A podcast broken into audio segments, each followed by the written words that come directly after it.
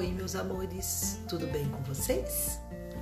Hoje eu vim aqui para contar uma história para vocês de um menino que chora tanto, chora um rio.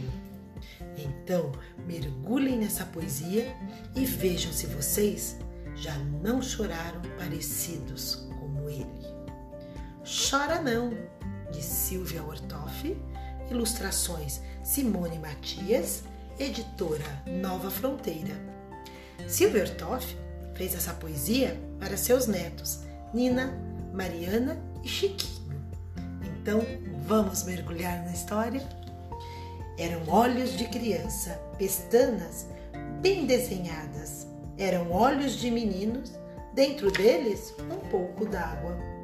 Veio a noite e perguntou: De onde vem a história? O choro não respondia. Apareceu uma tia com um lenço atormentando. Assou-a logo o nariz, mas não era o nariz que estava infeliz. Quem chorava era o de dentro do menino assoado. Coitado! Veio o sargento coronel que comandava o quartel e disse: Homem não chora, o choro não foi embora. Foi aí que a tristeza abriu a boca e berrava. A goela era um sino, enfinados badalava. Um menino tão franzino, com o Amazonas dentro, que poporocava e sofria? Seus gritos eram florestas, com onças louras pintadas, saci pererês e fadas malvadas. O menino chora um rio de ondas velas, navios. Surgiu então a Iara, a moça nua das águas, pegou no colo a tristeza, disse que não era nada. Todo homem também chora, faz parte da marujada. O menino foi sorrindo de mansinho de barquinho. Depois sorriu num contente. Aí disse num repente: eu chorei os meus seis anos, perdi meu primeiro dente. Será que vocês choraram quando perderam o primeiro dente? Depois me contem. Beijos com muito carinho e saudades da amor.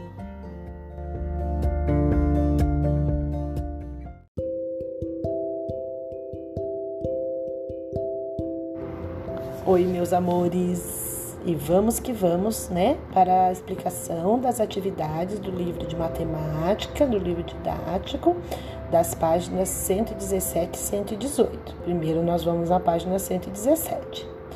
Na atividade 13, nós temos duas multiplicações em cada item, tá?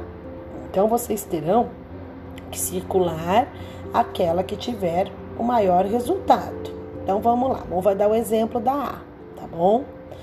9 vezes 4 ou 9 vezes 6? Qual será o maior resultado aí? Se eu tenho 9 vezes 4, é igual a 36. 9 vezes 6 é igual a 54. Então, a multiplicação com o maior resultado é 9 vezes 6, que é igual a 54. Por quê? O 54, que é o resultado, é maior que 9, que o resultado de 9 vezes 4, que é 36, tá?